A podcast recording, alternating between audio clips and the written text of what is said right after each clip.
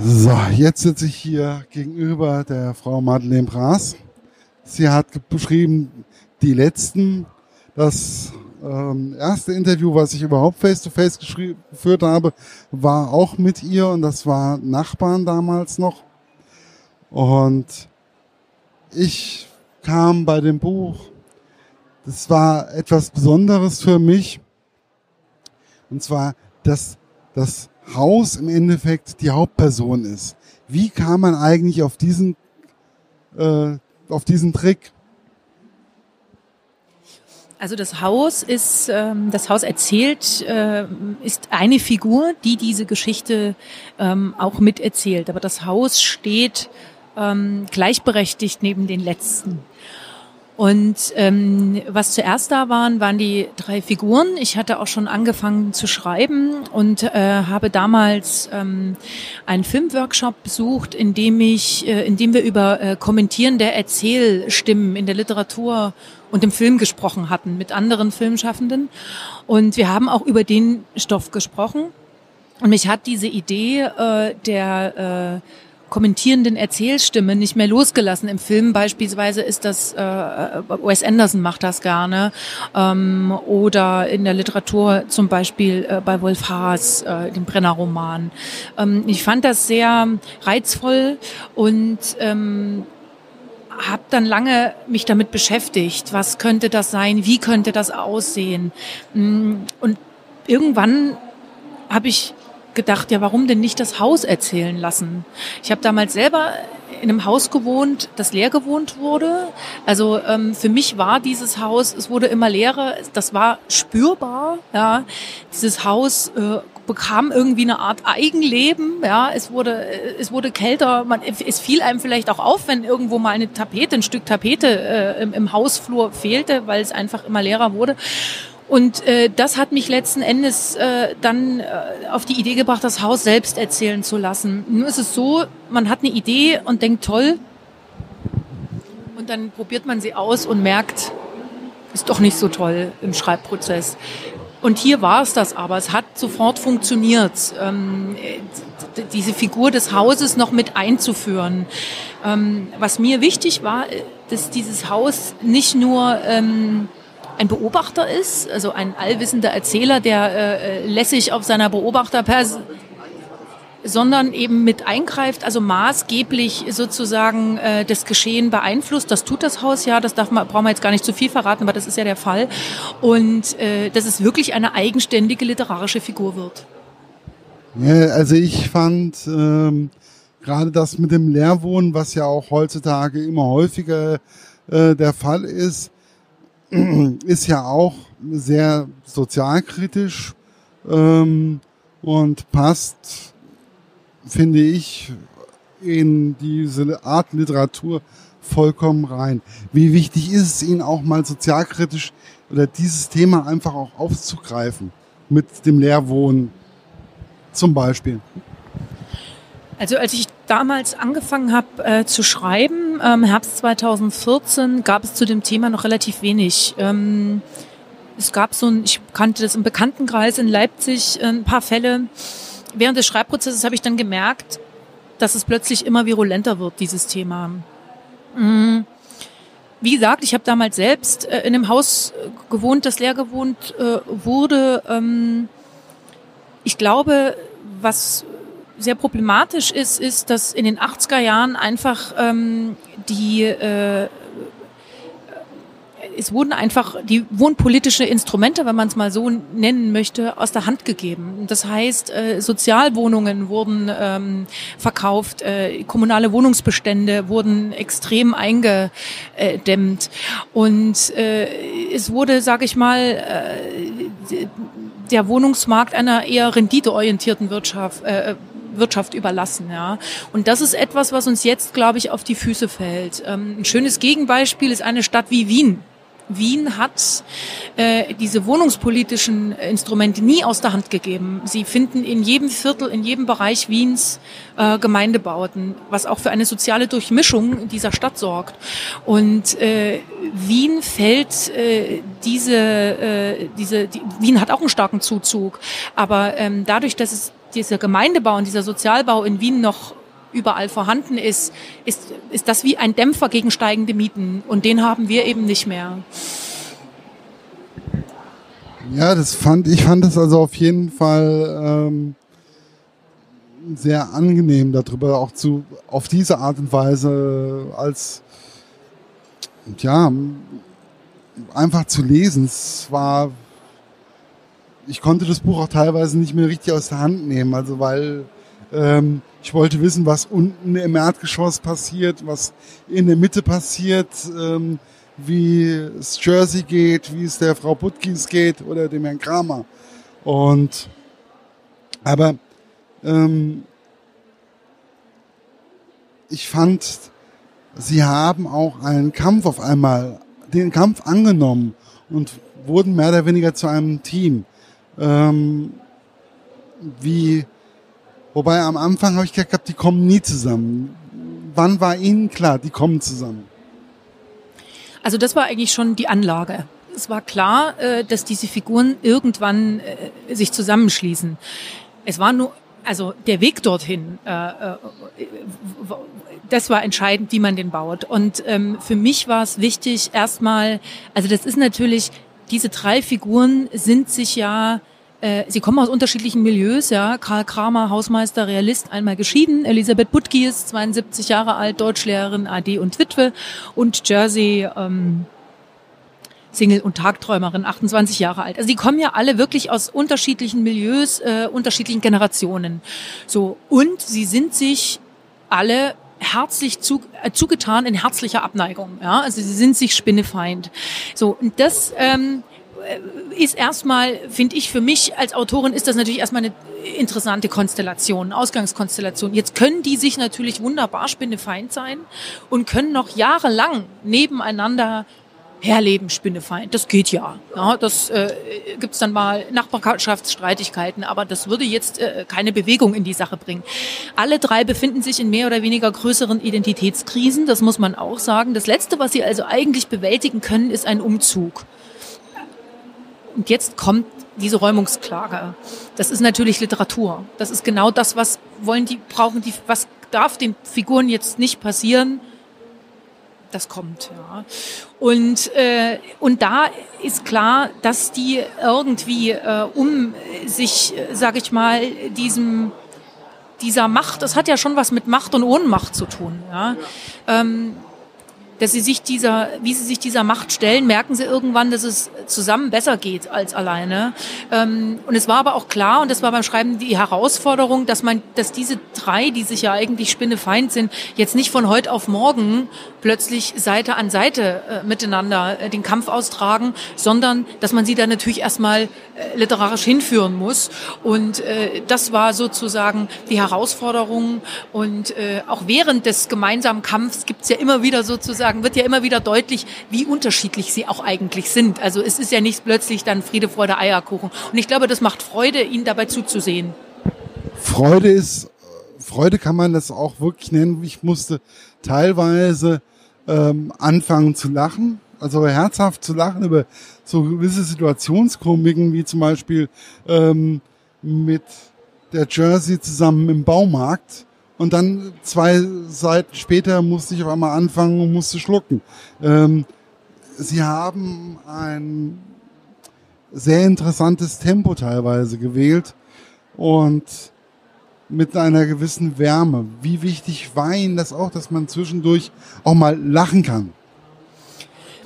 Na, ich glaube, was ganz wichtig ist, ähm, wenn etwas nur tragisch ist, äh, berührt es, äh, glaube ich, äh, weniger. Man braucht immer leichte Momente auch. Und etwas, was nur witzig ist, nenne ich es jetzt mal, ja, lustig, nicht komisch, sondern witzig. Komisch ist ja noch was Eigenes, Komik ist ja was Eigenes, aber etwas, was nur witzig ist jetzt mal, ne? das berührt, da lacht man, aber es berührt einen auch nicht unbedingt äh tiefergehend. Ähm, beides bedingt einander. Die Komik, gute Komik, das ist immer auch ein Sprung über einen Abgrund. Zu guter Komik gehört der Graben. Und zu einer Tragik, wenn sie gelingt, muss immer auch geling, äh, gelingen soll, müssen immer auch leichte Elemente dazugehören. Und das war für mich beim Schreiben die Herausforderung, diese Gratwanderung hinzubekommen, dass die komischen Elemente nicht zu stark werden, dass es ins, ins, ins Witzige, ins, Flapsige, ins, ne, ins, ins, ins Flapsige geht, dass aber die Tragik wiederum nicht so schwer wird, äh, dass, äh, dass die Stimmung dann nur noch bedrückend ist. Ähm, beides bedingt sich und beides äh, ist beim Schreiben tatsächlich äh, äh sehr, muss sehr gut gearbeitet sein, damit diese Gratwanderung gelingt und damit der Leser letzten Endes dann eben auch, ja, sowohl lachen kann, aber eben auch weinen kann. Ja, das ist ja zum Beispiel, es gibt ja diese Situation der Farbattacke, ähm, wo sie ähm, dieses Haus mit Farbbeuteln bewerfen und ähm, auf einmal noch ein Kollege vom, äh, vom Herrn Kramer noch dazukommt und der überhaupt die Situation nicht ganz äh, peilt, weil leicht angetödelt, äh, angesäuselt. Und das ist einfach, es ist einmal, es ist teilweise sehr komisch zu lesen, aber auf der anderen Seite muss man in dieser Situation auch gleichzeitig auch noch anfangen nachzudenken. Und ich habe das Gefühl gehabt, dass es diesmal enorm gut gelungen. Ähm, weil es war nie langweilig, also es war nie langweilig, das Buch in die Hand zu nehmen, sondern es war immer, ich war immer wirklich auf der, was passiert jetzt, wie geht es jetzt und ähm, warum äh, ist es eine sozialkritische Art, die sie an den Tag gelegt haben, aber gleichzeitig es auf eine hm, nette Weise umschifft haben. War das, ich fand, es war schwieriger eigentlich, es muss schwieriger gewesen sein zu schreiben, wie zum Beispiel bei den Nachbarn. Oder täusche ich mich da? Hm, also ich glaube, was ich zu den letzten da sagen kann, ist, dass ähm, die, sag ich mal, äh, einfachste und direkteste Herangehensweise, das zu schreiben, wäre die realistische gewesen, wie bei Nachbarn. Ja? Äh wirklich äh, äh, sehr, äh, wie soll ich sagen, mm, sehr ja, realistisch gehalten, sehr realistisch äh, äh, äh, angegangen, ohne ähm, diesen Drive, den das jetzt hat. Das wäre, glaube ich, die äh, einfachste und naheliegendste Herangehensweise gewesen. Die hat mich nicht gereizt. Ähm, mich hat eben gerade das gereizt, dass es hier, äh, ich meine, das Haus als eigenständige Figur erzählt. Das heißt natürlich etwas Surreales. Ja, das hat natürlich etwas äh, ähm, Absurdes. Aber für mich war es wichtig, oder ich glaube, dass durch diesen, sag ich mal, Kniff dennoch ähm, diese durch diese Künstlichkeit werden dennoch authentische Gefühle abgebildet, ja. Und ähm, und ich wollte im Gegensatz zu Nachbarn je auch noch mal andere Räume betreten, ja. Also der Spiel mit der Sprache, äh, auch mit dem eben mit Absurditäten und Komik, aber so, dass es trotzdem immer eine Bodenhaftung hat, nie zum Selbstzweck wird. Ähm, das hat mich gereizt und es war, Sie haben da, das waren sehr äh, ja, das hat mit viel Überlegungen viel äh, äh, auch auf Zweifel. Funktioniert das, funktioniert das nicht? Ähm, äh, oft äh, Sachen, wo man erst ganz, habe ich äh, äh, ähm, äh, geschrieben, äh, Episoden, die, von denen ich sehr begeistert war und dann äh, nach zwei Wochen gemerkt habe, das funktioniert nicht. Hier äh, wird man leider äh, in, in, hier wird man leider eben äh, zu tragisch oder zu komisch dann. Ja, also ähm, ich habe versucht, wirklich das, äh, das so zu äh, erzählen, dass es ähm, in sich stimmig ist und trotzdem ähm, in einem bestimmten Tempo auch das Lust macht, die Geschichte, der Geschichte eben auch dann zu folgen. Ja, wobei was, ähm, was ich total ähm, faszinierend auch fand, war einfach auch, ähm, ich kam als, am Anfang kam ich gar nicht drauf, dass es eigentlich das Haus ist, was da spricht. Was da im Endeffekt, äh, das, das kam eigentlich erst in dem Moment, wo das Haus richtig angefangen hat, in die Geschichte einzugreifen. Und da wusste ich auf einmal, wie absurd ähm, dieses, diese Geschichte eigentlich ist. Aber dann wurde es auf einmal auf eine, kam es mir total nahe in dem Moment. Also wo das Haus richtig eingegriffen hat. War das vielleicht auch ein bisschen Absicht? Ja, das war also eine, wirklich eine Überlegung, inwieweit äh, legt man das sofort offen, dass man sagt, äh, das ist jetzt äh, das Haus, das es erzählt, oder inwieweit ähm, lässt man den Leser äh, das peu à peu ähm, erfahren. Und mich hat die zweite mich hat das, also das, die zweite äh, Variation einfach mehr gereizt. Ähm, einige denken, es ist ein Nachbar anfangs, der gegenüber sitzt und, und äh, dem Geschehen folgt. Und ähm, ich finde es eigentlich sehr schön, weil äh, der Leser ist ja nicht dumm. Und das hat natürlich einen großen Reiz, weil man sich immer fragt, ja, wer spricht denn hier? Wer ist denn das?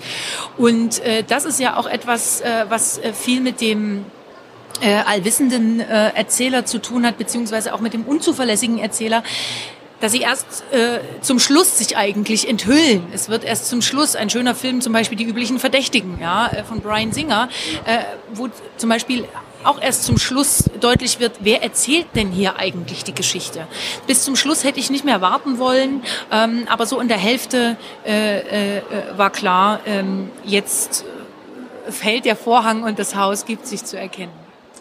Ja, aber das, das ist einfach, ähm, ich finde, es war einfach spannend, äh, das dem Ganzen auch zu folgen und ähm, ich würde mich einfach freuen. Also ich habe mich halt einfach auch gefragt, warum hat das jetzt eigentlich so lange gedauert? Mit äh, von den Nachbarn bis zu den letzten, ähm, weil wobei ich halt einfach sagen muss, es ist also wie gesagt, also ich fand halt einfach die letzten war für mich äh, noch bewegender, noch ergreifender. Ähm, gibt es irgendwann, wird das jetzt vielleicht ein bisschen schneller bei der Frau Braas mit dem Schreiben oder braucht sie einfach, ähm, weil sie einfach mit der Geschichte so lange schwanger geht? Mm, naja, also äh, Schreiben ist ja jetzt nicht, also man ist ja keine Maschine und eigentlich habe ich das relativ schnell geschrieben. Also ich habe im Herbst 2014 damit angefangen. Es war erst eine Kurzgeschichte und habe dann irgendwann gemerkt, ähm, das ist keine, auf Seite 50 habe ich gemerkt, es ist keine Kurzgeschichte, es ist dann doch ein Roman. Ähm, ich, äh, ich bis ich hatte, also mich haben die Figuren gefunden, das ist wie bei Nachbarn auch gewesen und äh, jetzt muss man einfach sehen, wann die nächsten Figuren äh, sie finden, mich finden, genau. ähm, aber äh, schreiben, das, also ein Roman zu schreiben ist wirklich, äh, das hat auch viel mit Atmen zu tun. Man muss äh, äh, man muss den Atem dafür haben. Das ist einfach eine lange Strecke und äh, das ist sehr kräftezehrend. Ähm, ich schreibe sehr gerne, aber es ist wirklich auch äh, eine, eine Aufgabe, wenn man es ähm, ernst meint und gut machen möchte. Und äh, deshalb muss man, glaube ich, äh, zwischendrin auch äh, zulassen, Luft zu holen und ähm, und äh, ich, deshalb glaube ich, dass ich jetzt so schnell erstmal nicht wieder mich an einen Roman setze. Jetzt wird erstmal wieder äh, Luft geholt. Nein, es ist jetzt auch nicht negativ gemeint, sondern es ist einfach, äh, es, es war halt einfach für mich, es, ich habe das diesmal, ich habe es richtig genossen und es war einfach irgendwo, wow. Ich habe dann auch so ähm, bei Twitter oder so, wenn ich dann so, wie ist denn die letzten? Ich so, oh, mh, hm, kommt gut und so und äh, weil viele auch wirklich schon so wegen dem Cover halt einfach auch schon äh, darüber gestolpert sind. Und ja, es ist ein besonderes Buch mit schönen Charakteren und ich hoffe, dass es weitergeht.